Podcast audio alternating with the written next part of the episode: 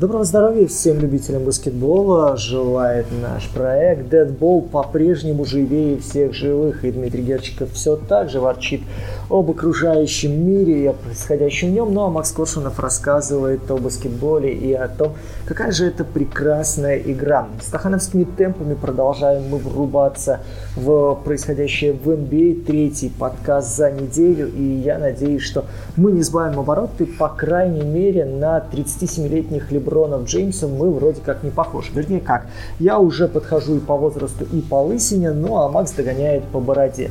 А в остальном мы бодры, веселы и даже не снимаем такую гадость, как космический Джем 2. Но сегодня Лейкерс непременно обсудим. Правда, Макс? Да, и на самом деле, вот чтобы доказать, насколько ты дед, ты реально пережил долголетие по ходу Леброна Джеймса. То есть ты удивительный прецедент на самом деле. Всем привет слушателям. Я на самом деле очень рад, что мы неплохо, как мне показалось, надеюсь тебе надеюсь и вам, ворвались с нашим возвращением. Мне приятно и Диме тем более читать комментарии на а, Apple подкастах. Там очень позитивные комментарии. Дима не умеет, но я ему транслирую, что вы обязательно пишете. Приятно, что пишете на ютубе. И да, у нас будет все больше и больше появляться платформ, они уже там будут потихонечку добавляться и по ссылке на Мейв, и будут и транслировать эти ссылки а, в наших постах. Ну и не забывайте подписаться на наш YouTube канал, сейчас это нам важно как никогда, как и на наши другие платформы. В принципе, это максимально способствует развитию наших каналов, наших активностей, ну и продолжению наших каких-то деятельностей не только подкастных, но и каких-то других текстовых, которые у нас были еще до Deadball. Ну и продолжение уродов. Прям вот напрашивается такая ремарка. А, это, впрочем, мы можем оставить на долгие осенние либо зимние вечера. Насчет Apple подкаст, ребят, чистая правда. Я читаю исключительно YouTube, потому что только туда умудряюсь добираться. И вот спрашивали, насколько дед суров и стар, растут ли волосы из ушей. Да, такое тоже бывает. И вот чтобы я такого не допускал, пишите обратную связь, оставляя на ютубе, чего вам не хватает, какие темы хотели бы раскрыть. Честно, честно, мы подготовимся и как-нибудь даже запилим mailbag. У нас есть такой в планах. Пока же налетаем на все самое жареное, самое актуальное. Ну давайте, признайтесь, кто из вас еще не отпустил шуточку про Лейкерс, которые должны были оказываться чемпионами, по крайней мере, входили в тройку по котировкам букмекеров, ну а сейчас уже даже математически не попадают в плей-офф. Макс, у тебя есть на эту тему любимая шутка? У меня на самом деле э, любимая шутка, блин, не помню. А, по-моему, кто-то шутил про Кендрика Нана в Твиттере, когда, знаешь, э, любимые фо- э, лучшие моменты с игры Кендрика Нана, ну и, соответственно, там что-то типа ошибка 404, вот какие-то такие ошибки были. Ну, про медицинское, меди... толщину медицинской книжки Антони Дэвиса, я думаю, не шутил только ленивый. Вот, кстати, Дэвиса откровенно жаль, потому что вот посмотрите, он вернулся, да, он пропустил 18 игр. Он вернулся, во-первых, раньше срока. Он форсировал восстановление, в отличие от э, того же Зайона Уильямса например. Он играл последние матчи с травмой, ощутимо было, что у него э, прям с голеностопом беда-беда. И против Денвера это было очень четко прям э, видно, и это ощущалось. При этом он действительно выглядел весьма-весьма неплохо для своего состояния. При этом он где-то даже умудрялся в первой половине Йокича ограничить. При том, что в обороне Лейкерс это просто было форменное безобразие, но они форсировали вначале целый ряд потерь у Наггетс. Они здорово бежали в отрыв отрыв, они играли без Леброна и даже в какой-то момент умудрились заставить Рассела Уэсбрука не трогать мяч его маленькими грязными ручонками лишний раз. То есть, знаете, вот в какой-то момент даже верилось, что сейчас э, именно Дэвис, вернувшись на площадку, вносит какой-то порядок в действия Лейкерс. Но потом опять все загубило оборону. Потом опять э, все затопило ну, в принципе, то, той же волной, да, которая Лейкерс постоянно подмывала по ходу сезона. Вот, э, если помните, кто не верит, можете погуглить наши подкасты еще в рамках какого Hero, либо посмотреть записи а, на Megogo. Перед началом сезона я говорил открытую, что не верю в этот проект, потому что я не вижу систему защиты, которая должна работать. Я ставил единственный вариант рабочим, это зона, которая позволяла бы Дэвису играть внизу, которая заставляла бы двигаться более-менее углы, и это это нивелировало бы проблемы, которые возникают у Лос-Анджелеса. Но, к огромному сожалению, у Вогеля вы видели и здоровых-то трех звезд толком не было. У Вогеля не наблюдалось людей, которые могли бы перемещаться довольно быстро по нынешним скоростям NBA. А. И, честно говоря, у Вогеля не наблюдалось э, баскетболистов, которые успевали бы думать по тем критериям защиты, которые сейчас предъявляются в NBA. А. Я опять же повторяю то, что говорю весь сезон. Если не придираться к Кармело Энтони, не смотреть зашоренно на его действия, в защите, особенно в зоне, это был второй после Леброна думающий человек. Больше просто не было в, у баскетболистов Лейкерс э, такого добра. Потому что Энтони Дэвис на позиции центра, Энтони Дэвис постоянно выдергивающийся наверх, это моментально ну, минимум два очка, которые набирает соперник. Я на самом деле, вот, ну, ты говоришь про защиту, я пинать здесь Лейкерс не буду. Тут, ну, просто нет исполнителей, которые могут дать защиту. Есть Энтони Дэвис, которого называют одним из самых талантливых игроков своей половине площадки, но при этом он настолько часто травмируется. Ну и плюс, блин, не знаю, вот Энтони Дэвис по мне очень сильно сдает ну, за последние годы. Возможно, причина в травмах. Я на самом деле хотел поговорить больше про нападение. То есть, ну, про защиту понятно. Действительно не хватает думающих людей, действительно не хватает э, исполнителей. Малик Монг, Тайлен Хоттен Такер.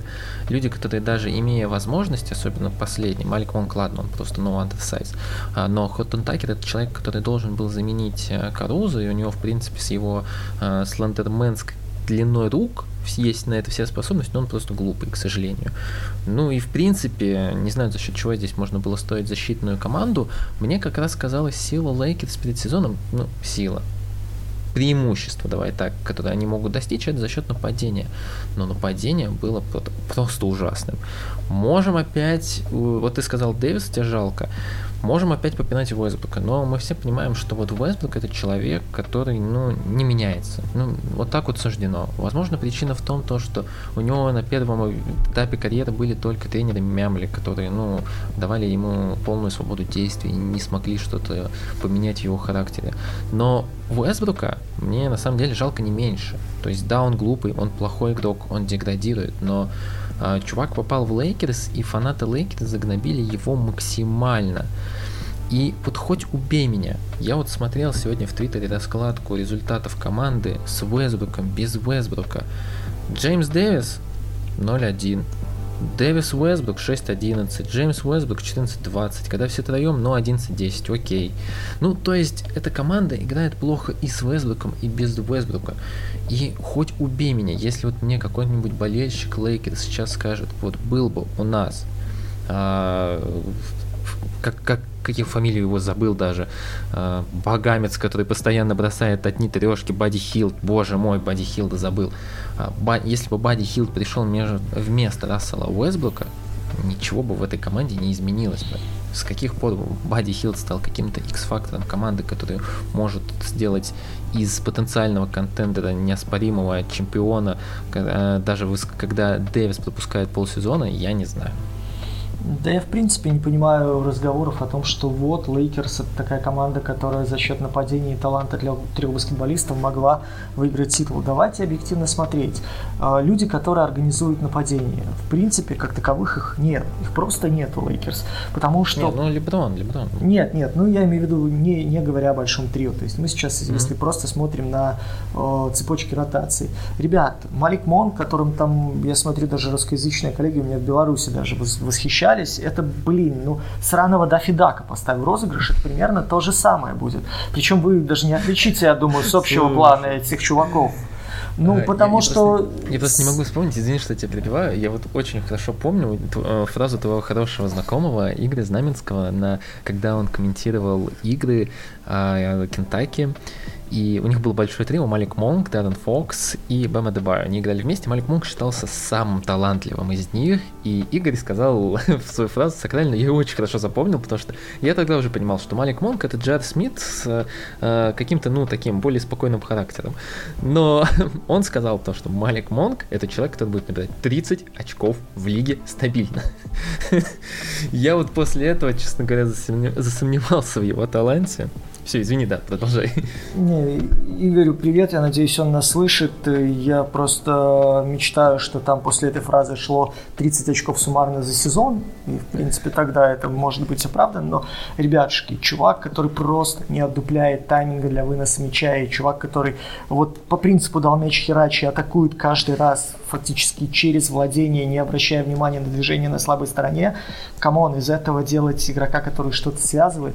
Ну, про всяких там великих защитных специалистов, которые на чужой половине должны были попадать хотя бы из угла, я в принципе молчу, потому что э, очень тяжело, знаете, в нынешней NBA а атаковать 4 на 5. В том смысле, когда у вас, э, допустим, слабая сторона полностью статична, и вы отводите туда одного человека тупо стоять даже если у него процент попаданий выше 50, Э, от него защищающийся баскетболист просто не будет отскакивать вниз и не будет страховать. Он будет понимать, что человек в углу действительно угроза. И тогда вы работаете 4 на 4, да? Но когда вы понимаете, что у вас стоит там человек, которому до 50%, ну, я не знаю, как мне до жима 125 от груди, естественно, вы будете получать защитное преимущество, потому что где-то спокойно уйдете в угол, где-то спокойно используете этого человека ради дабла, где-то просто будете повисать на Леброне Трайпом, и все, и на этом закончится все наступление. И в этом смысле критика Вогеля – это, наверное, единственный момент, где я его могу э, вер, вернее, не могу защитить, я могу поддержать этот народный гнев. Очень обидно, глядя на скамейку Лейкерс, на тренерский штаб, видеть, как люди просто жалуются Фрэнку Вогелю на тему того, что вот смотри, мы опять мяч потеряли. Ну, вроде же все хорошо нарисовали, но почему-то не пошло. Ну, как так? И Вогель тоже утирается и идет пытаться что-то строить защиту. Ну, блин, мы что-то с вами понимаем, что Вогель здорово, он очень здорово видит защиту. Он очень здорово понимает, как и где можно что менять для того, чтобы она хоть как-то фурычила. И в Лейкерс он пытался это делать. Он пытался использовать Дуайта Ховарда, как rim protector. Он пытался менять э, систему движения в зоне, пытался ее делать более подвижной. Он пробовал каким-либо образом Леброна на пятерке в легком составе, даже играя индивидуально, особо не выдергивать и под него загонять людей. Слушайте, он действительно пытался э, вот эти мелкие коррективы вносить. Другое дело, что если у тебя человек не вывозит физически, то, ну, как ты там его, ну, за исключением допинга, наверное, как ты там его не пичкай, особо ума у него не прибавится, и э, динамики движения точно выше не станет.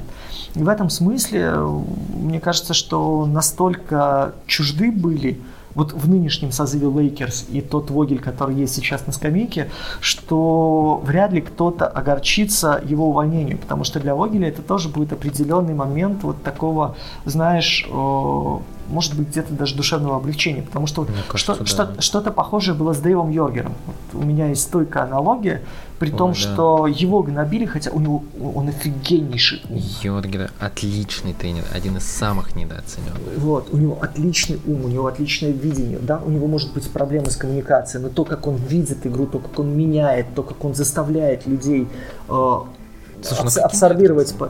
Ну, насчет Аткинсона, мне кажется, он немножко, как бы, знаешь, перехайпован. Потому ну, что ладно, там да, сейчас, мы, если хочешь, к нему вернемся, просто момент про Йоргера. Сейчас, когда он работает ассистентом, мне кажется, вот этот момент давления уходит, и он спокойно может править те ошибки, которые допускает главный тренер. Ну, там как раз есть парень, который общается, только общается. Come on, come on, let's go. Вот, Пока вот, комбинация вот. Йоргера а, Об этом и разговор. А здесь Вогелю даже на скамейке трудно кому-то обратиться за помощью для того, чтобы получить дельный подсказ, для того, чтобы, в принципе, эта модель как-то работала. Ну, он как раз Даффит сделал такой же. Ну, вот у него был уже опыт. То есть мы видели, что да. можно дружить со всеми, но при этом ты не поставишь игру уровня плей-офф. Особенно, когда у тебя есть звезды, особенно вот концовка сезона, да, когда все начали гнобить Уэстбрука. Слушайте, Уэстбрук сейчас может приносить пользу этим Лейкерс, я тоже об этом говорю несколько месяцев к ряду. Вопрос, как его заставить так играть, как его заставить играть постоянно от прохода, как ограничить его среднее, как одергивать его желание бежать быстрее и организовывать нападение как можно более высокой скорости, а перейти на айза и заставить партнеров открывать ему коридоры для прохода, облегчать ему возможность первый шаг делать легким и набирать скорость при вхождении в контакт. Этим должны заниматься в том числе и партнеры черновой работой. Это не только должен бегать Кармел Энтони, Хортон Такер и ставить высокие заслоны Ховард. Этим должен заниматься и Дэвис, этим должен заниматься Леброн. Но мы видим, что, знаешь, такая поддержка чисто номинальная. Э, Уэсбургу оказывалось. И у меня стойкое ощущение, что он вот этот целый ряд своих бросков, целую очередь, которую он выпускает среднюю, он делает это потому, что он не видит других вариантов. Он понимает, что никто ему не будет ставить комфортные заслоны, никто его не будет гонять через два заслона, проводя под, э, условно говоря, с левой части площадки на правую под открытый средний, просто потому что все-таки, а, ну это Иванушка дурачок, чем мы будем впахивать, все равно сейчас пульнет, там лучше или на подбор, или в начале сразу, в начальной фазе атаки позиционной, попросим у него мяч и будем играть с двух больших через пост. Ну, это знаешь, ты вот спрашивал про любимую шутку, это тоже видел где-то в Твиттере. Как ты думаешь, сколько будет играть Рассел Уэзвуд после того, как ему оторвать голову? Не знаю. Ну, примерно 5 трипл дабл. Ну, как-то так. Вот. Ну, слушай, на самом деле, вот ты, в принципе, в более детали влез. Я тут э, э, больше по верхам хочу еще пройтись. Э, вот еще одна формулировка, которая мне прям не нравится от болельщиков Лейкерс. Был бы Кендрик Нан, мы бы вышли. Я здесь прямо, ну, кратенько. Ребят, если вы так думаете, вы не видели Кендрика Нана в игре за Майами. Это человек регулярного сезона. Эрик Спейльста его прятал и, и в обороне, и в нападении, в плей-офф, как только мог. И при этом все равно были проблемы. Это если коротко про Нана. А если более глобально, давай знаешь, что обсудим? Роб Пелинка или Фрэнк Вогель? Кто должен остаться или обоих надо убирать? Ну, я согласен с тобой, что вот Фогеля нужно действительно убрать, и это будет хорошо для Фрэнка. Он сможет перезапустить карьеру, ему он уедет в какую-нибудь, ну, на ум приходит Индиана, но она там, ладно, уже была в его карьере. Детройт, например, почему бы нет? Ну, ладно, не очень хороший, наверное, вариант для того, что там молодая команда, не совсем ему подходящая, но вот куда-нибудь в провинцию ему уехать было бы прикольно посмотреть бы на Вогеля. Возможно, не в следующем сезоне, где-нибудь через сезон, это было бы хорошо для него. Но Роб Пелинка, откровенно, ну, он провалил межсезонье, дедлайн, он отказывался делать что-то во время дедлайна, это, ну, известный факт, подтвержденный э, ребятами с Атлетика, которые имеют доступ к команде. Ну, и на самом деле к Пелинке, по-моему, вопросов, ну, уйма. Начиная с Каруза, я, конечно, не считаю Каруза X-фактор ни в коем случае. Это абсолютно нулевой игрок, который не создает в нападении чего-то уникального, но все равно это был очень большой косяк. Э, относительно Вогеля, у меня есть идеальное сейчас место работы для него, это Нью-Йорк, и очень интересное экспериментальное место работы это Сакраменто. Слушай, ну Нью-Йорк это же на самом деле э, будет то же самое, тоже давление. У него не будет... Сакраменто интересно? Я думаю, что если они сбросят Рэмбла, у него сейчас как раз тот, тот core of players есть, с которым он будет начинать работать. Это будет примерно та же Индиана. Вот э, здесь вопрос, кто будет э, плюс-минус намеком на франчайз или из кого будут его делать. Что же касается Сакраменто... Одна это Maple Mamba, как говорят. Ну ладно, это а, Что, что касается Сакрамента, там есть идеальный Дэвиан Митчелл, от которого можно делать стопера, да, и от которого можно строить дальше стоп-команду. У него есть Фокс и Сабонис, которые сами по себе готовы генерировать нападение. Главное, главное просто разделить между ними мяч и дать им возможность, дать им возможность находить пространство. И есть ребята, с которыми дальше можно думать, что делать. И вот здесь как раз-таки у Вогеля будет пространство, будет возможность э, доводить это вполне талантливое сборище людей до ума. Ну и плюс ко всему, если уже смотреть вот вариант ассистентский или вариант какой-то такого, знаешь, глобального конгломерата, мне бы очень интересно был его именно защитный вклад в Орландо. Потому что Ой, тот слушай, а костяк, а который... Шаттл тот костяк, который есть в Орландо, мне кажется, в перспективе должен выстрелить сам по себе так или иначе. И вот как раз-таки стабильности защитной Вогель мог бы придать. А я бы вот про Шарлот подумал, потому что там у них в защите, я не знаю, что-то в стиле Дональда Дака рисует им э, комбинации, ну не комбинация, а как разбивать комбинации в защите. Я, честно говоря, не понимаю, как Шарлот играет в обороне. Ну, ну ладно, это про, отдельный про, про Шарлот, кстати, вот в этом смысле они, Барега как раз исходит из того, что есть. Нет больших, есть маленькие, которые то и дело провисают при свитчах. Он пытается играть зону, он пытается играть зоны прессинг, он пытается играть прихват по всей площадке, он ставит на физику он ставит на физику, понимая, что именно физику движения, я не имею в виду им контактную, да, позиционную. Потому что как только Шарлот приходит в позицию, как только мяч начинает двигаться быстрее баскетболистов, они, естественно, устают уже к середине матча, э, Шарлотт, да, начинает разрывать. Э, поэтому я отчасти понимаю идею Боррего, с этими ребятушками особо ничего другого не построишь, как мне кажется. Слушай, да, а давай как раз перейдем сейчас, вот закроем Лейкерс и перейдем к Востоку, потому что там на самом деле у нас есть много вопросов, но вот давай последнее про Роба Пелинку, казнить нельзя помиловать, запятая на твое усмотрение. Ну, а там, мне кажется, ничего не поменяется. Кого ты сейчас туда не поставь, пока здесь есть Леброн, ничего не... Человек наверху ничего не изменит. Слушай, а тебе не кажется, у тебя вот нет такого повторения сезона 2016 же, когда Коби уходил, я сейчас могу ошибиться. Ну, последний сезон, когда вот как раз э, было ощущение полной безнадеги, что будет после Коби, но вот нужно дать этот последний танец. Тебе нет ощущения, что сейчас карьера Леброна я понимаю, что все Леброна хранили уже много раз, но может превратиться на два года вот в такой вот прощальный тур по всем, где он, во-первых, ну, обновляет рекорды, а через сезон едет куда-нибудь с сынишкой э, играть, э, в, ну, не знаю, условный какой-нибудь маленький городок, доигрывать и обучать ему разуму своего старшенького. Я думаю, это может и на дольше растянуться. То, что Ой. он будет гнаться за цифрами Абдул-Джабара, я не сомневаюсь, и пока он не перекроет. Не, ну это в следующем, я думаю. И, не уйдет. Второй момент – это сыграть с Брони, это все об этом тоже прекрасно знают. И третий момент, мне кажется, сделать грамотную инвестицию, закончить в клубе, который ты сам потом и купишь. Поэтому я думаю, что здесь будет очень четкий маркетинговый бизнес-план для того, чтобы закрыть вот эти три цели и инвестировать в себя инвестировать в семью, инвестировать в бренд э, Джеймс. Ну вот был Леброн Джеймс, будет Брони Джеймс. Я не знаю, будет ли это Лейкерс, э, ну, как минимум, по достижению цифр Абдул Джабар, но согласитесь, это было бы очень так.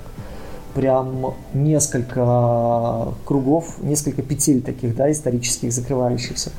А, но я уверен, что пока вот эти три цели не будут выполнены, Леброн даже одноногий, хромой, он будет как, я не знаю, как Джон Сильвер или как слепой Пью, но все равно будет в этой лиге ковылять и ковырять. И да, это, возможно, где-то будет выглядеть не самым красивым образом, но в его Ой, понимании... Да, мне, Леброна это волновало. Да, Ой. мне кажется, после того, как э, ты снялся в космическом джеме, который сам спродюсировал, твой стыд уже, да, он, он конвертировался в токены, которые ты потом продаешь на криптобирже. No. А, ну и, наверное, последнее, потому что в любом случае мы должны поднять эту тему. Рассел Вестбрук следующий сезон где, куда останется? Давай просто, ну, подум... мы, мы не любим прогнозировать, мы сразу говорим, но мы должны поднять эту тему и пообсуждать то есть, вот наши мы, мысли вслух, э, что делать с, с Расселом Уэстбруком. Потому что в глазах Лейкерс он главная причина. Но мы сейчас вот нашим спичем попытались немного сказать то, что да, Уэстбрук проблема, да, это плохо, но, во-первых, до сих пор никто не пытался его действительно изменить, Возможно, это звучит слишком утопично, но и во-вторых, не только в нем проблема. Там и без него куча проблем, которые, ну, до них даже никто не доходил. Давайте так. По нынешнему сезону, при всех нюансах, насрал ли Уэстбрук где-нибудь вслух в сторону Лейкерс? Был ли он таким же, условно, э, токсичной раковой опухолью, какой там в свое время называли, там, не знаю, Стефона Марбери, например? Был ли он человеком? Да, он первый раз, когда его поменял Вогель, он там начал психовать. Но потом максимально корректные ответы в прессе, да, при том, что он мог навалить там тонну говна. Он выходил, старался делать то, что он умеет. Но он не умеет ничего больше. Come on, ребят, ну мы все с вами это прекрасно понимаем, что баскетбольный интеллект Рассел Уэстбрук в одном предложении рядом не должны существовать. Тем не менее, он пытался что-то делать, что в этом хаосе под названием Лейкерс – работало. Э, вопрос сейчас, в какой среде он может оказаться для того, чтобы приносить пользу. В какой системе он может оказаться для того, чтобы быть адекватным лидером, для того, чтобы э, он мог приносить пользу. Смотри, вот в том же Вашингтоне на Брэдли Билла в начале сезона молились, да? Хотя, по сути, функционал был примерно один и тот же. Он играет в защите, когда захочет, когда действительно это вот прям вот очень важно. Это было еще со времен, когда он с Джоном Уоллом играл вместе. Он э, набирает огромное количество бросков. Он э, передерживает, передергивает мяч. Он э, где-то умудряется в ненужных ситуациях распалять конфликты на площадке и тем самым подсекать свою же команду. Но при этом он выглядит на фоне всех остальных Wizards ты посмотри человеком, даже за которым собираются охотиться межсезонье. Вот это условия среды и условия, наверное, восприятия лидера отдельно взятой команды. Мне кажется, что Уэсбрук, вот как раз-таки попадая в среду, э, на которую оказывается менее давление, меньше давления и менее токсичную, он вполне себе вернется на э, те самые показатели, которые делали его героем повестки дня. С этими трипл-даблами, с погоней за Робертсоном и так далее слабые стороны все его видят. И вот за этот сезон как-то перечеркивает все то, что он по-прежнему может в баскетболе. Но он действительно еще может. При всех нюансах, опять же, в узкой роли, в узкой специальной роли, когда партнеры ему помогают, и когда э, партнеры ему помогают создавать пространство, он будет, будет делать то, что он делал всю свою жизнь. Поэтому здесь, ну, я не знаю, правда, мне жалко тренера, который окажется с ним рядом потому что встроить такого человека очень специфичного, знаешь, вот если будет разваливаться Юта, сейчас это вообще прям найдут два одиночества друг друга. Особенно еще посмотреть, кто придет туда, вместо системного человека, чья система уже отживает и очевидно разваливается, вот придет кто-то новый, от которого будет требоваться либо перестройка, либо сохранение какого-то вот баланса на плаву, как до этого сезона Индиана почти 15 лет плыла. Э, как, когда говном ты не был, но и до звезд ты не добирался. Вот примерно то же самое, наверное, может быть и Юта перейдет такой режим. Слушай, да, да, да. Да, да, слушай, на самом деле я еще два варианта сюда накину для продолжения, потому что для меня позитивный, если он вернется как-то в Оклахому. Я думаю, там Сэм Прести, в принципе, он в очень хороших отношениях с ним. Это было бы красиво. Для меня логичным завершением такой вот странной карьеры Рассел Уэсбук, который, ну, будет очень неоднозначен, я думаю, во всех исторических сводках про НБА этого времени. Ну и второй вариант, я просто помню и застал, как э, завершил карьеру Алан Айверсон, и я помню эти его странные походы в Детройт, Мемфис, вот почему-то мне, к сожалению, кажется, что возможен какой-то такой вариант. Посмотрим, на самом деле, вот межсезонье Лейкерс для меня пока что, наверное, самое неоднозначное. Абсолютно непонятно, от каких целей они будут а, отодвигать, ну, э, отталкиваться. Потому что пока что, мне кажется, главная цель следующего сезона это, ну, чтобы Энтони Дэвис не рассыпался окончательно, но это как бы такая вспомогательная. А самое главное это то, что Леброн Джеймс наконец-то побьет самые-самые такие, как казалось бы, долгие рекорды в истории НБА. Ну, было бы красиво. По крайней мере, это будет еще парочка тем, которые в следующем сезоне непременно народ будет мусоливать на фоне какого-то затишья, на фоне вот концовки сезона. Посмотрите, у нас вроде и сезон интересный, у нас вроде сейчас и плей наклевывается знатный, а все равно обсуждают команду, которая вылетела за полторы недели до окончания регулярного чемпионата. Да, слушай, да, и коль ты затронул тему play-in, давай, наверное, обсудим play-in, потому что плей-ин на Востоке для меня кажется какой-то, ну, вообще адской рубкой. Честно говоря, очень нетипичная команда, вот четверка, которая там сейчас зашла, я сомневаюсь, что она изменится, очень клево, что абсолютно четыре разных коллектива, которые строят четыре разных совершенно системы игры. Кливленд со своими большими, да, Бруклин, который исключительно вокруг звезд, вокруг индивидуального мастерства, Шарлот, который строит вокруг скорости, и Атланта, у которой есть два лица. Одно лицо организованное с более-менее стабильной защитой и пониманием того, как вытягивать сложные позиционные отрезки медленно. Я его, я его год не видел, этого лица, но да, есть оно нет, было. А, оно есть. Я не знаю, оно проявится или нет, но есть. И второе лицо, это, да, вот это вот бегущее бросающее с кучеряшками, с танцами шини, ну и с порой безумным влетом на коротких и средних отрезках по времени, когда ты сидишь и вместе с Макмилланом думаешь вообще, ну, Слушай, мне брать стулья и бить их по спине или что еще остается? Слушай, на самом деле Атланта это команда, которую я и ненавижу, и очень люблю. Давай так, вот короткий вопрос, а дальше я свой спич постараюсь продолжить. Есть ли в лиге команда, которая максим также играет максимально далеко от идей собственного тренера, как Атланта? Ну, а у Дока Риверса есть идеи? Еще раз. У, говорю, у Дока Риверса есть идеи? У Дока Риверса есть Дэйв Йоргер. Мы это обсудили уже. Там как бы, ну, на самом деле, я думаю, он многое решает в коллективе. Ну окей, это хороший, это хороший пример, да, это хороший пример. Но на самом деле для меня вот Атланта прошлого сезона, она казалась настолько прикольной, и при этом я понимал, что Нейт Макмиллан это какая-то, ну, такая то ли модифицированная, то ли ухудшенная версия Тома Тибода с похожими идеями, с похожими методами работы. И я думал, что вот в этом сезоне они хотя бы естественным образом будут прогрессировать. В итоге что получилось? Клинт Капелла начал сезон ужасно. Он вошел с травмой, он потерял в подвижности, он абсолютно не мог читать э, ситуации, он не мог выбирать, успевать по таймингу, ему банально не хватало, не хватало подвижности. Я напомню, что подвижность был вообще одним из главных его преимуществ, почему его держал э, в свое время море в составе Хьюстона. Там он абсолютно начал теряться. На многих отрезках посередине сезона Аньяка Конгу молодой смотрелся еще лучше, хотя абсолютно тоже глупый пока что баскетболист, очень талантливый, но очень глупый.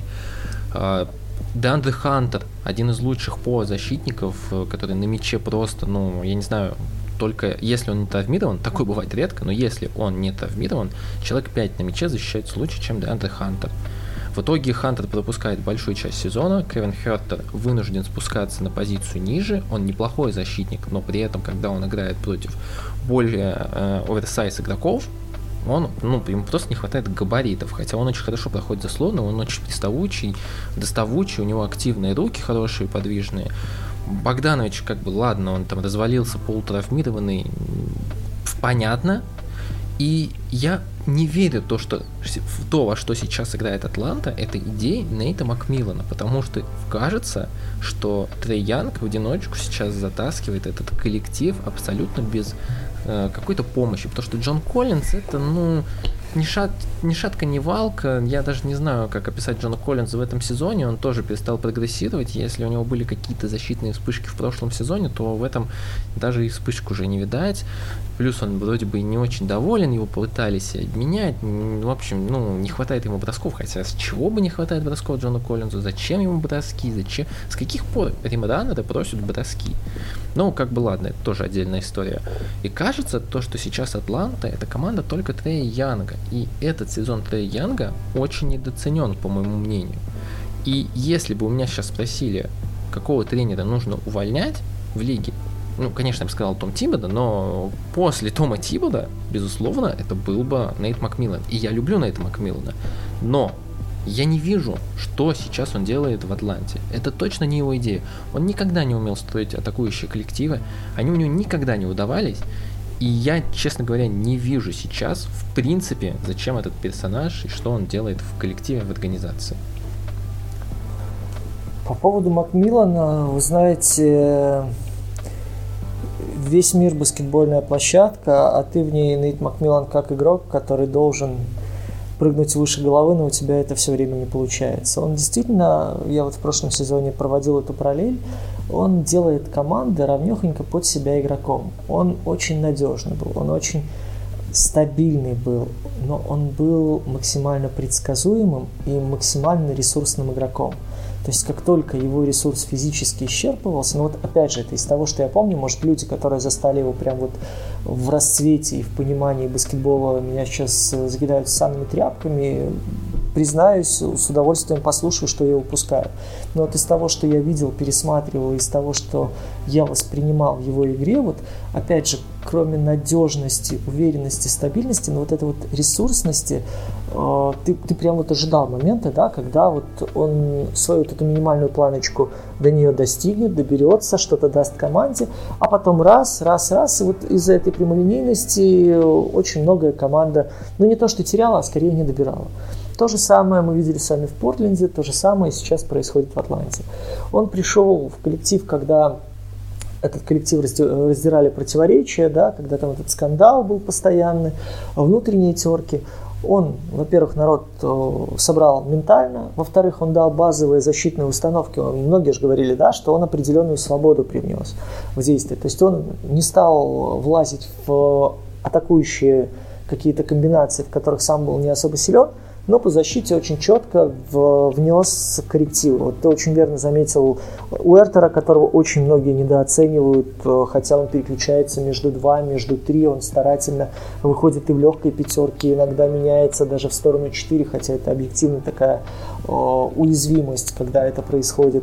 Он дал возможность э, за счет движения большого против пик-н-роллов хорошо Атланта начала слаженно действовать. И, в принципе, это очень серьезно изменило игру Хокс, потому что в защите начало даваться многое легче, и они начали где-то больше подбирать на своем щите. Они получали дополнительные атаки, не надо было по 24 секунды сидеть в защитной стойке, знаешь, и э, раком пол протирать, потому что тебя постоянно туда давят, закатывают себе мяч под кольцо и суют сверху. Но в какой-то момент, э, это было вот опять же по прошлому сезону, у меня проходила и в подкастах, по-моему, идея, что защита это хорошо, но дальше нужна будет надстройка. И опять же, к любой системе защиты соперник адаптируется. Если вы говорите, мы загоняем центрового в, ровно под диагональ под своего пятого номера, Э, это пройдет поначалу, когда придет новый тренер, когда вы там подготовите пару ловушек, но вас изучат, вас посмотрят, сделают коррективы, и дальше вам надо уже изменяться, уже надо вам адаптироваться и свои же ключевые системы, ключевые какие-то модели преобразовывать. У Макмиллана этого нет. В этом сезоне я скажу такой аргумент в его оправдании, он действительно очень сильно повлиял травмы выкашивают просто капитально и народ. И это не позволяет стабилизировать защиту. То есть то, где он мог бы сказать, ребят, ну вот здесь я выложился на максимум, здесь я сделал все, что мог, ну сорян, ну вот мы попробовали все, но оно не работает. Э, он не сможет этого сделать, потому что, ты правильно сказал, Богданович, который работал первым номером и защищался на первом номере, когда были проблемы с буллхендлерами у Атланты, он в этом сезоне нон-фактор. Капелла, который помогал снимать щит, который выскакивал наверх и порой замедлял первого номера, когда оставался... Да, вот тут, извини, вот важное уточнение, они отдали 20 подборов нападений Торонто вот в одной из последних игр. Вот, вот, вот. Э, момент, э, когда выскакивал Капелла, отрезал, то есть э, где-то делал заступ, где-то оставался даже в площадке, защищаясь. Первому номеру очень серьезно создавал проблемы.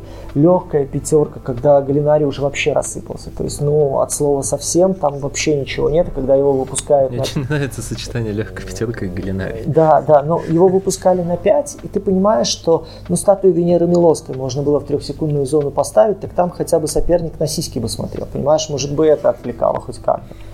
Так его не замечали, если его кто-то бросает в середину площадки, куда-то там в зону под вторые усы, там в правый пол вот этот э, полуось, ну все, это ж капсда. Ну просто человек уходит на первом шаге, показывает левый, уходит вправо, все, Галинари стоит, фалит. Ну, ну нет других вариантов.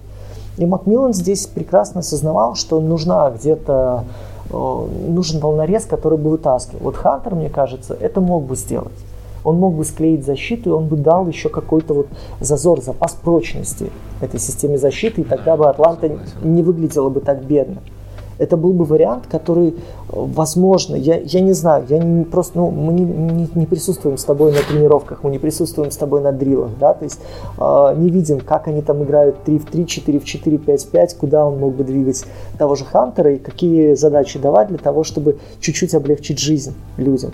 Но смотрите, когда Янка у вас на площадке, вы понимаете, что первый номер у вас обозначает сопротивление номинальное. И дальше он надо постоянно сдвигаться для того, чтобы ему помогать и его подстраховывать.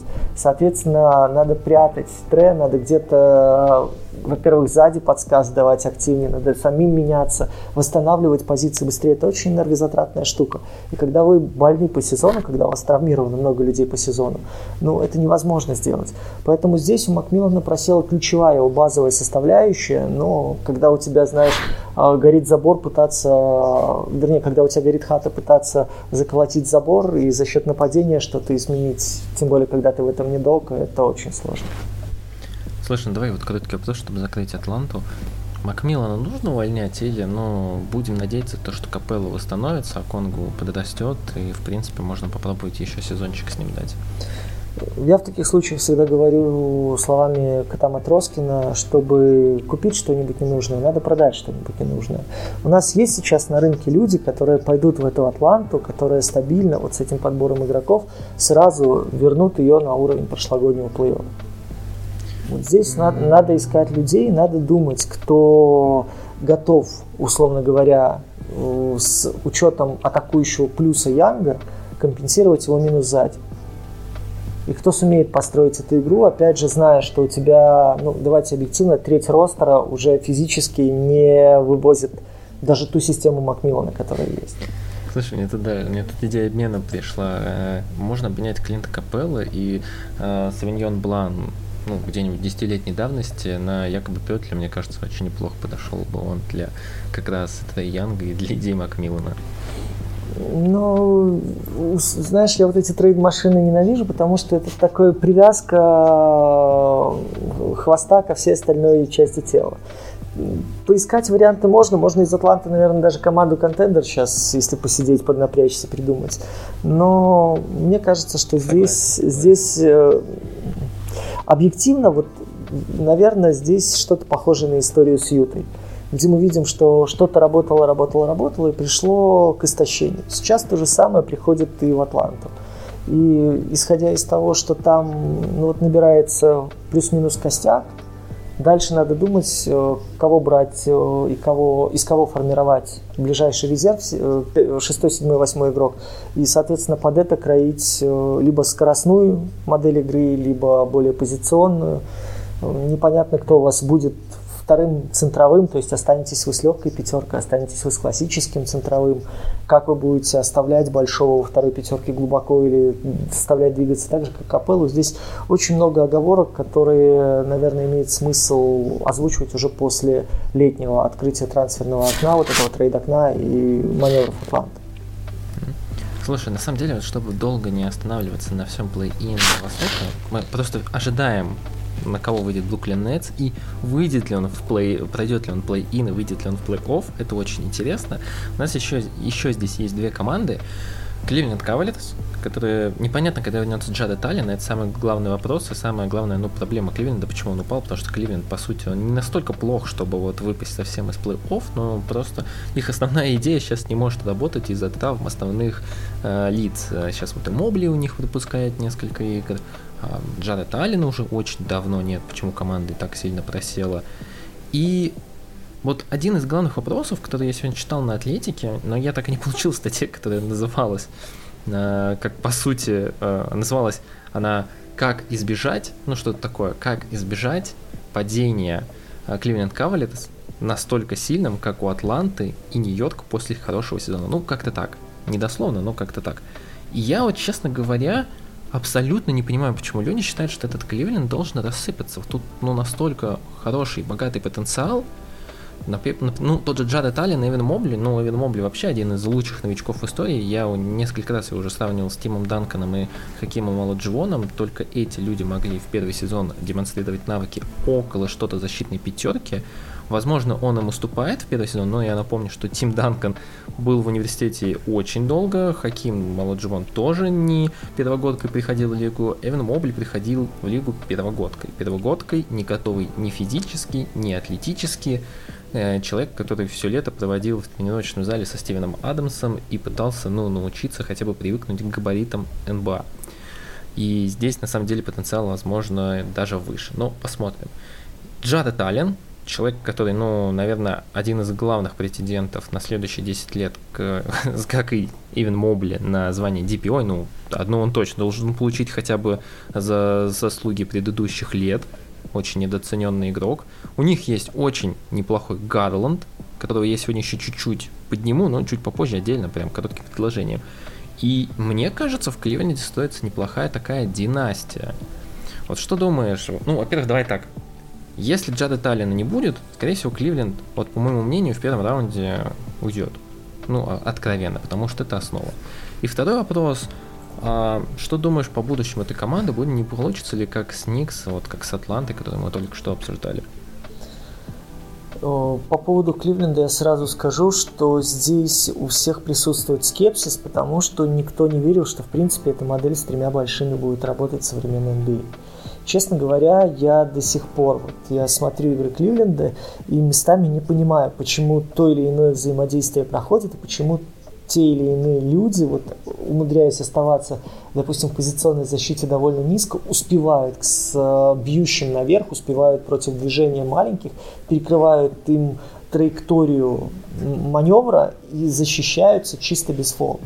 Это действительно колоссальная работа тренера по постановке защиты, по пониманию пространства и, и четкому таймингу того, кто когда Слушай, должен выдвигаться. А вот а ты думаешь, тренера прям? Я вот просто вот, ну, я не знаю, как относиться к Биггет Стаффу, он прекрасно э, развивает молодые команды, но так ли здесь много работы тренера? По-моему, у меня, я вот тоже, э, когда смотрел игры Кливленда, я не понимал в некоторые моменты, потому что, ну, они очень нелогичны, они очень нетипичны для современной НБА, и каждый раз я получал, ну, в голове стоял такой ответ, блин, ну, Ален и Мобли — это уникальные защитные игроки, которые даже в неудобной для них схемы, схеме могут показывать свои лучшие навыки.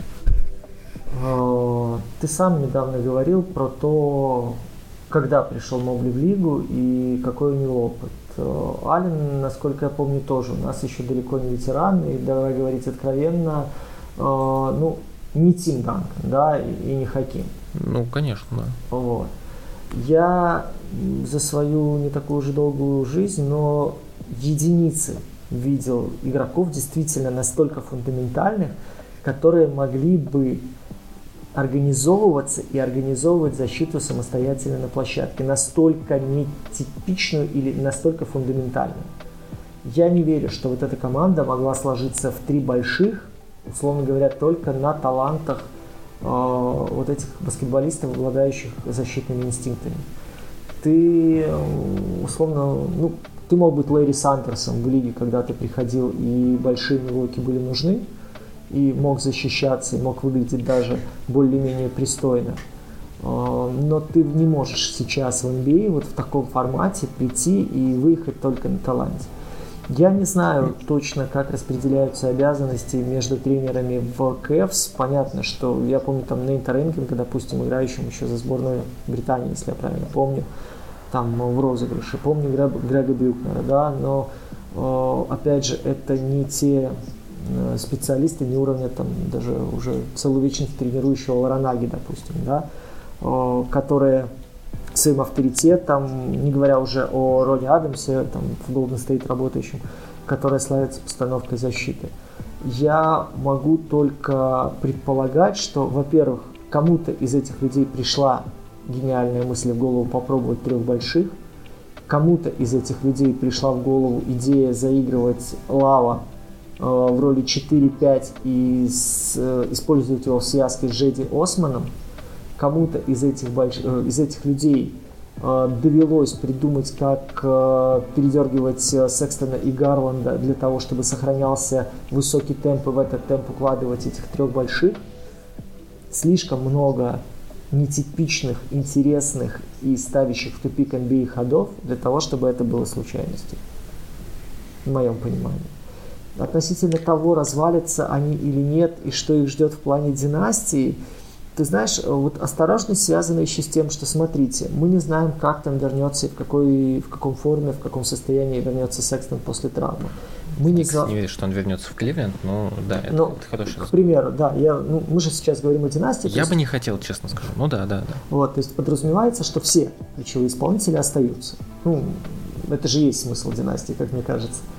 А, Конечно. Второй... Просто ключевой ли, э, ключевой ли исполнитель Колин Секстон, который до сих пор не понимает э, комбинации ни в атаке, ни в обороне, а просто бросается на своего игрока, э, чем, тем самым оголяя, в принципе, защиту сзади и выбрасывая по десятку ну, бесполезных бросков, не знаю, не уверен. Особенно, когда в команде есть еще Карис Леверт. Вот я хотел сказать, ну слушай, эти же люди взяли такого же бестолкового Кариса Леверта.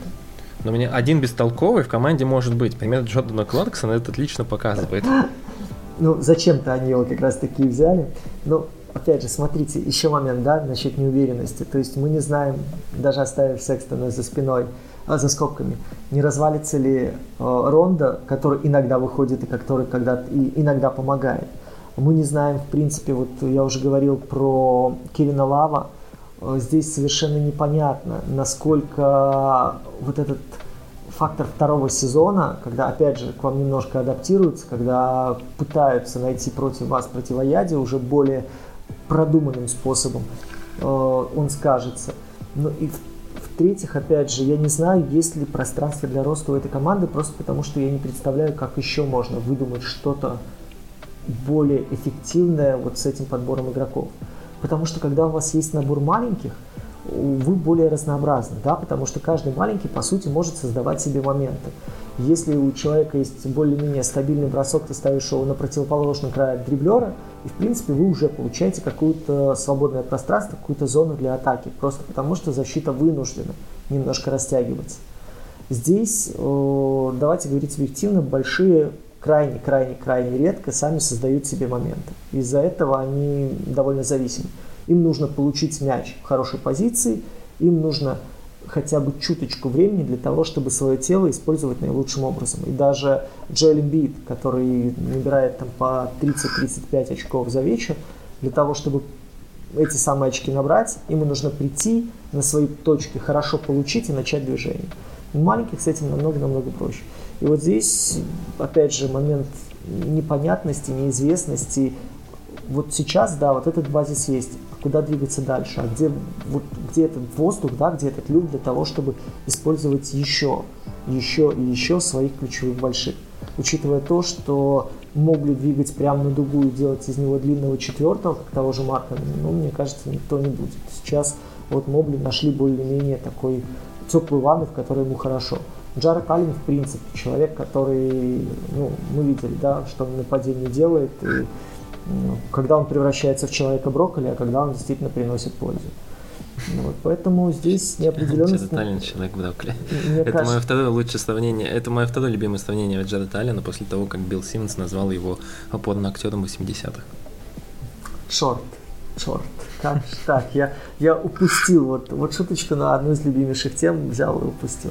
Ну вот, суть, суть в этом и момент, который ты сейчас выделяешь относительно куда, куда Кливленд будет двигаться в плей и что с ними будет, понятное дело, вопрос здоровья. Мне кажется, очень-очень жаль, что сейчас э, Дин Уэйт не может команде помочь, и я искренне надеюсь, что он вернется, потому что это плюс еще очень важное оружие, пускай стриковое, пускай на каких-то отрезках, но оно действительно необходимо для этой команды сейчас, э, потому что это вариант и плюс-минус габаритов в защите, которые хорошо двигаются на фланге, плюс атакующий, конечно, звено, которое заставляет соперника выдергиваться и так спокойно его пасти на периметре никто не оставит.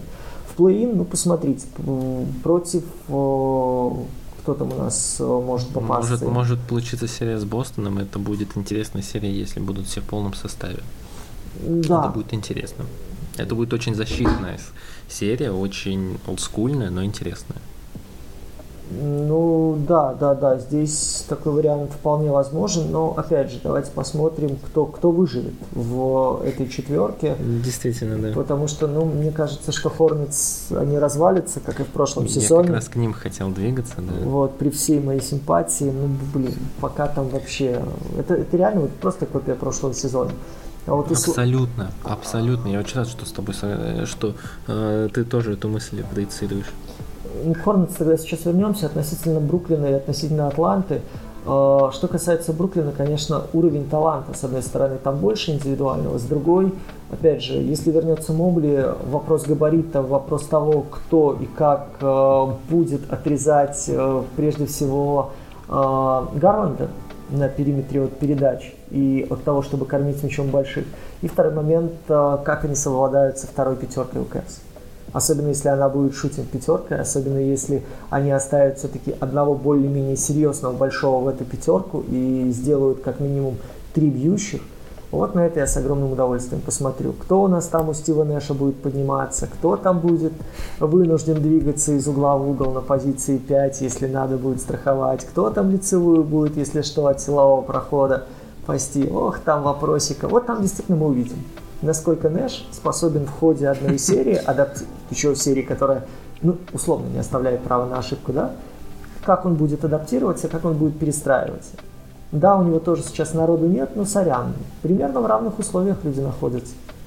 Вот.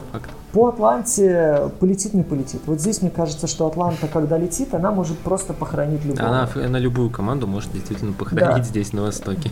Это, вы знаете, вот мне всегда, я в свое время, когда пытался заниматься баскетболом, был абсолютно бездарью, но единственное, что пытался, на чужой половине я мог отдать передачу, а в своей я хотя бы пытался что-то делать в защите.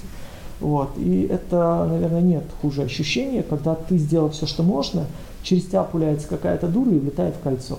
Ну, то есть, ну, кроме того, что мотивнуться, ты не можешь больше ничего. Потому что, ну, ты, ты вот прямо все по писанному, по книжке делал. Вот. Ну, просто заходит у соперника. И вы понимаете, что у Атланты вот бывает день, когда, ну, вот так вот летит и, ну, я не знаю. Вот они Бруклин недавно грохнули, примерно так между прочим. Да, там Дюрант 55 налил, а толку? Ну, представляете, человек 55 очков налил, третий раз за сезон пробил 50, и все равно этого не хватает. И это при том, что Дюрант играл с, ну, с довольно неплохими ребятами рядом. Да. Вот, поэтому, вот, наверное, в такой мой рейтинг, то есть Кливленд здесь, если это будет матч против Бруклина, я прям, прям запасусь попкорном. Давай вот, э, переходя к Шарлот, чтобы вот недолго на ней останавливаться, я вот сразу, я, скорее всего, получу за это тонну хейта, но я должен об этом сказать. А, это действительно команда, во-первых, прошлого сезона. Барега ничего не изменил, ты вот сказал про то, как они играют, ну, активно на линиях передач и так далее, в защите. Ну, мне не очень нравится эта идея, потому что я считаю, что успешная команда в лиге а, в этом году, ну, на данный этап развития НБА, она должна уметь защищаться против. Шарлот абсолютно не понимает, что делать на пик-н-роллах, они а, сыпятся после элементарного пик-н-ролла. Но это как бы ладно. Я хотел сейчас индивидуально чуть-чуть поругать Ламела Бола. Мне очень не нравится то, что этого игрока прям пиарят безумно сильно. Он безумно талантливый, но когда мне говорят, вот, посмотри, ты ругал его за бросок, и у него отличный бросок, мне кажется, эти люди не совсем смотрят, ну, игры шаттл. То есть сейчас без критики. Ламело Бол бросает много, 38%. Но из 7,5 попыток, 6 его попыток это абсолютно открытые броски, когда он стоит один, одинешенек, и никто к нему не подходит, и к нему часто никто не подходит. У него по-прежнему плохой бросок. Хотите посмотреть, что такое, ну, разыгрывающий, который угрожает броском, посмотрите на Гарланда и посмотрите на его статистику. Там статистика пулапов и попадений с э, бросков в движение абсолютно другая. И по Ламелу Болу, вот у меня большие сомнения, что этот человек, он действительно может, ну, руководить командой, которая может претендовать на что-то серьезное. Опять же, он гениальный разыгрывающий, он не очень хорошо играет пик н ролл, ну просто потому что он не так хорошо угрожает бросками, но при этом он видит линии передач, которые не видит большинство игроков, и которых сейчас в лиге видит там, я не знаю, ну 3-5 человека максимум. Вот, но при этом его атакующие способности по-прежнему меня вызывают большие опасения. Я честно скажу, я не знаю, что делать это, э, этой команде, потому что я слышал, по крайней мере, читал много о том, что Барега очень упрям в своих идеях и абсолютно не готов идти на какие-то компромиссы. Я точно знаю, что здесь нужен защитный специалист, потому что смотреть на Шарлот весело, но абсолютно ужасно. К ним легко адаптируются и по ходу этого сезона. В следующем сезоне, ну окей, дадут они еще там пару побед, может быть, наконец-то зайдут в плей-офф. Сейчас я не верю, что они пройдут плей-ин. Но в целом глобально это мало что изменит. И я честно скажу, по мне, Барега, если все слухи про него правдивы, это тоже кандидат на выход, потому что, ну, команда не сильно прогрессирует за два года. Она спрогрессировала за счет скачка в развитии Майлза Бриджеса, но не знаю, насколько здесь э, вопросы, насколько здесь э, заслуги у Барега, тут большие у меня сомнения по этому поводу. То, что он не умеет развивать больших, для меня это, например, очевидный факт. Кто-то скажет то, что у него, ну, плохой набор больших, ну, извините меня, ну, во-первых, никого они лучше не пытались брать, а во-вторых, Ник Ричардс и Вернон Керри это достаточно интересные игроки по колледжу были, и попытаться слепить из них хоть что-то, когда, допустим, недоступен, ну, полностью Пламли, ну, можно было попытаться. Я этих идей не увидел. Ох, ты тут прям столько тем набросал. Главное сейчас, э, знаешь, как яичница, просто не растечься по сковородке и не испортить весь вкус от этого блюда. Э, начну с того, что... Давай с конца, про больших. То, что у тебя нет больших, это беда, Шарлот. При этом, смотрите, они сознательно отказались от Коди Зеллера, который даже в Портленде оставался умнейшим человеком как раз-таки на пик н что это с одной, правда. что с другой стороны. Соответственно, вы выбрасываете человека, окей, там из-за старости, из-за медлительности, бог вам судья. Но вы выбрасываете важный элемент разрушения против двойки, оставляя зону уязвимости, ничем это не закрывая. Э, по Пламли у меня очень много вопросов относительно его, опять же, выбора позиции, его решений. Ну, к 32 годам такого человека не переделаешь. Э, ну да, да, там еще есть Мотос Хаттл, но это подойдет вот. Ну, суть в том, что вы выбираете играть без централов. Окей, это тоже концепт, это тоже идея, и это имеет право на жизнь. Дальше. То, что мне всегда нравилось в Барега, он варьирует защиту. Но опять же, из-за собственной бесталанности я всегда симпатизирую командам, которые разрушают, а не которые создают. Потому что один гениальный игрок э, на команду может генерировать нападение действительно за всю пятерку. А вот когда у вас э, команда бездарей, если вы при этом умудряетесь соперника остановить и еще потом выиграть, ну, в моем понимании, вы герои. Э, Барега варьирует систему защиты этими маленькими, и вот этим он мою симпатию снискал, скажем так. В остальном, честно говоря, э, сложно этот сезон занести ему в актив. В минувшем году, вспомните, было множество травм, да, он много вариантов перепробовал, он оставался то без Хейварда, то без Бола, то... Не, ну все в таких условиях да, Тут, но, да. но здесь, смотрите, здесь мне что нравилось. Приходил Терри Розьер, пробовался на двойке, на первом номере, на тройке. А, приходили ребята, там Хейвард, да, который минимально появлялся после, в перерывах между травм, но становился основной опцией нападения, и команда нач, начинала под него создавать, начиналось движение игроков мяча. В нынешнем сезоне э, практически таких историй нет, за исключением Исаи Томаса, но мне кажется, это тоже, знаешь, человек, который всегда приходит, громко о себе заявляет, а потом очень быстро растворяется. И, в принципе, мне кажется, сейчас мы видим подтверждение, опять же, этой истории. То, что Шарлот не меняется, ну, они сами себя обрекли на такое существование. Они выбрали эту систему работы в легкий состав, они поставили на физику, на движение, они считали, что Барега и его тренерский штаб смогут команду накачать для того, чтобы она на легких ногах бежала там 45-46 минут и более-менее держалась на плаву. При этом внутри там, этой пятерки будет какая-то ротация, там, где будут проблемы, будет вытягивать своим индивидуальным мастерством Бол и Хейвард. Но опять же, у Хейварда травмы, у Бола они тоже не прошли мимо.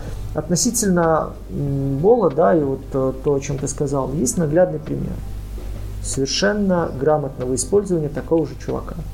Это пример... Только не говорит Джейсон Кит. Нет, это пример Лонза был.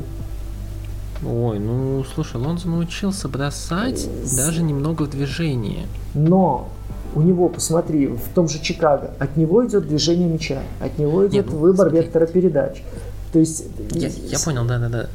Да, да, вот извини, что прям перебиваем. Знаешь, вот какое ключевое изменение вот между ними, мне кажется, Ламела, он любит держать мяч, он праймовый болхендлер. А Лонзо, он может брать мяч и за секунду его отдавать в другую точку. При этом влиять на атаку, ну, незаметно. Ламела, ну, он так не делает, он любит повозиться с мячом.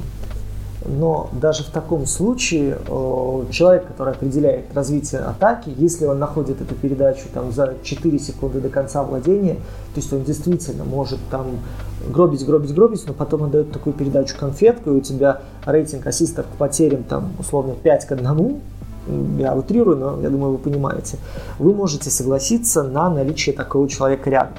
Учитывая то, что у вас при живом Хейварде бьющем, при живом Убре ну, плюс-минус бьющим, да, э, при живом разире, который готов уйти от прохода со слабой стороны, у вас появляются варианты для наступления, они плюс-минус у вас всегда присутствуют, когда бол находится на площадке.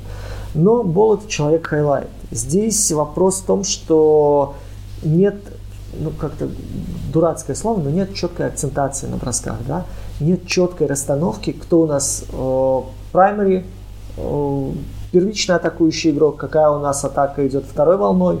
То есть э, такая анархия, которая вроде как мать порядка, а по сути это бурление борща под крышкой в кастрюле. То есть откуда вот оно вырвется, оттуда, соответственно, и будет атака, оттуда и будет свобода. Очень мало игроков, которые принципе, могут сбалансировать действия. Тот же Бриджес, посмотрите, он получает, он готов обострять, он готов отдавать, но при этом, оставаясь на фланге, он постоянно упирается а, в, во-первых, габаритных соперников, во-вторых, классных соперников на тройке. И поэтому ему развивать атаку продолжать довольно сложно.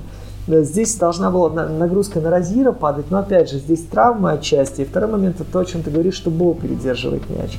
И вот из-за этого дисбаланса, из-за этого хаоса Шарлот толком не реализует э, свои идеи. Когда у них получается бежать, когда они играют в скорость, когда они играют на перехвате, когда они играют съемы быстрый отрыв, когда э, они хорошо отрывы делают, видят численное преимущество, пускай вот тогда рисковые передачи Бола всегда дают преимущество в атаке. Как только это приходит более-менее рациональному, даже не позиционному нападению, а, как бы так сказать, размеренному, да, осмысленному, тогда возникают колоссальные проблемы. И вот эти проблемы ни в прошлом сезоне, ни в этом Барага не решил. И именно поэтому мое вот это вот восхищение человеком, магистром защиты постепенно сходило на нет не столько из-за результатов, сколько из-за того, что ВОЗ и ныне там. То есть тяжелые отрезки он все-таки сумел пройти плюс-минус. Вот смотрите, то же самое примерно с Сан-Антонио происходит, да, но все восхищаются сейчас Сперс, потому что с Корчами в составе дед все равно все-таки запихнул эту команду в плей-ин. Здесь наоборот, вроде как команда тоже совершает геройство, да, лишаясь центровых и имея определенный дисбаланс в составе, тоже забирается в плей-ин, но к Шарлот больше вопросов, чем восхищений. Слушай, ну да, на Шарлот, я думаю, мы достаточно объемно с тобой поговорили. Мы оба с тобой, насколько я понял, вот просто подтверди, если это, если это так.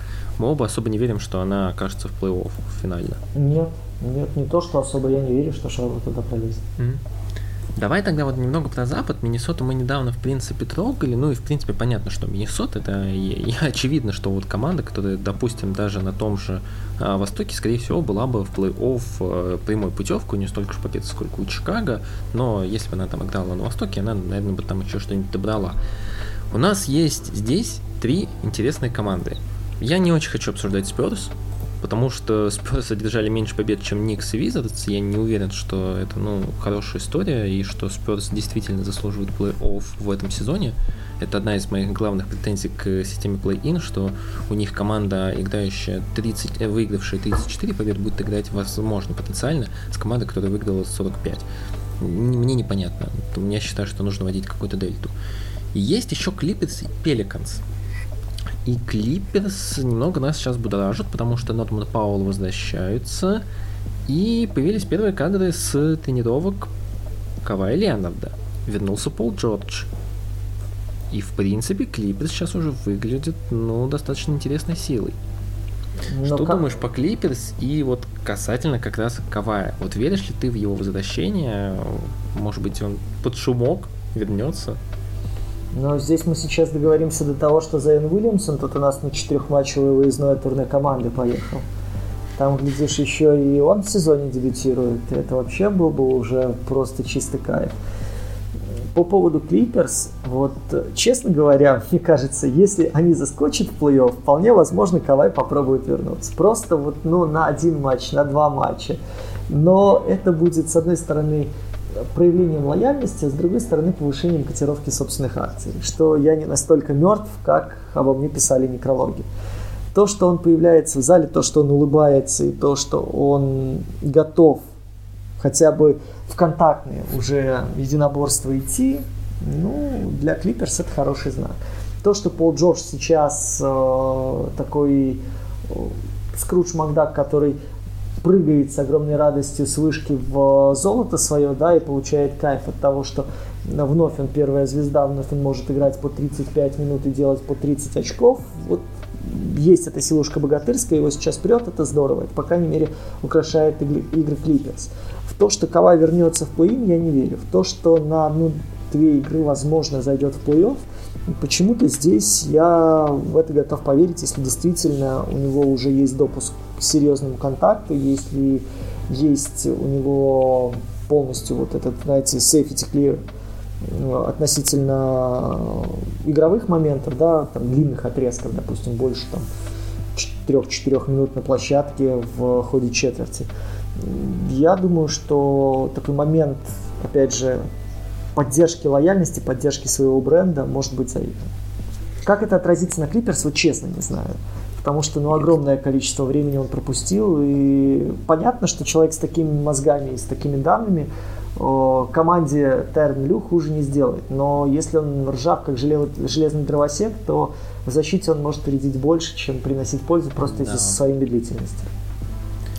Я, кстати, не особо верю в его возвращение, честно скажу, просто Кавай уже несколько раз показывал то, что ну, его собственное здоровье всегда я не могу, я его не обвиняю, но это факт. Просто на первом месте. И у него еще по контракту там, ну, три года, скорее всего, он же точно, я думаю, примет опцию игрока в 24-25, когда будет зарабатывать страшные 50 миллионов долларов в год.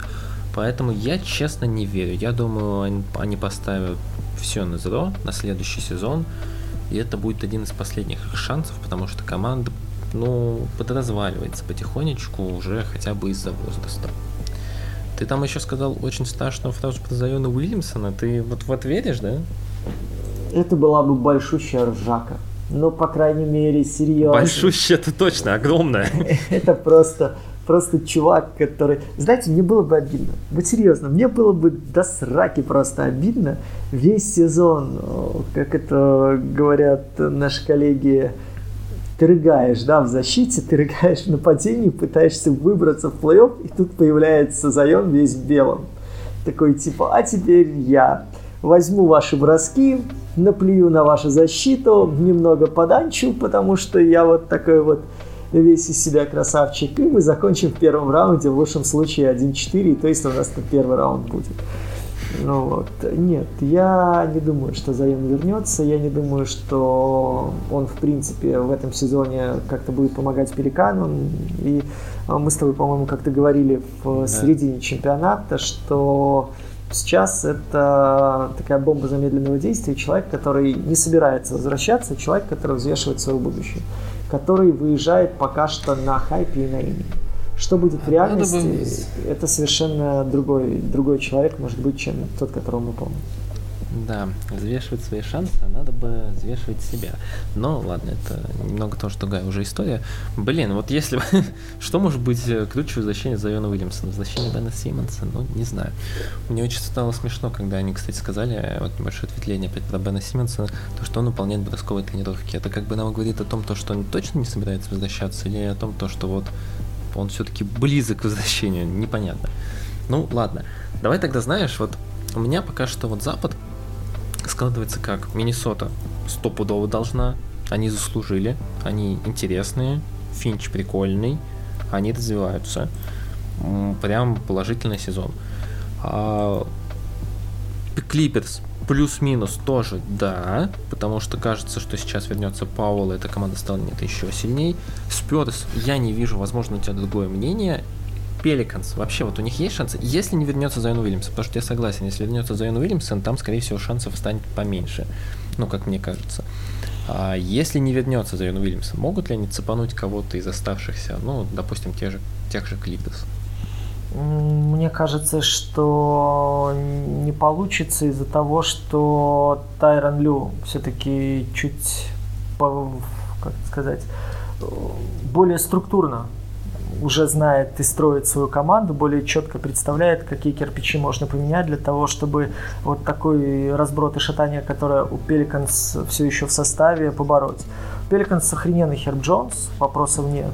У Пеликанс просто умница Макколум, который не стал валять Ваньку после обмена и не стал забивать отдельную всем известную часть тела на свою работу, а действительно показывает, что окей, я до сих пор вата в защите, но смотрите, я прихожу в команду дно без главного Галиадора, в команде, в которой вообще не пойми, с кем здесь можно играть, но я начинаю мало того, что их вывозить, так еще оказывается, что у нас вполне подвижные фланги благодаря мне, потому что я могу их связывать.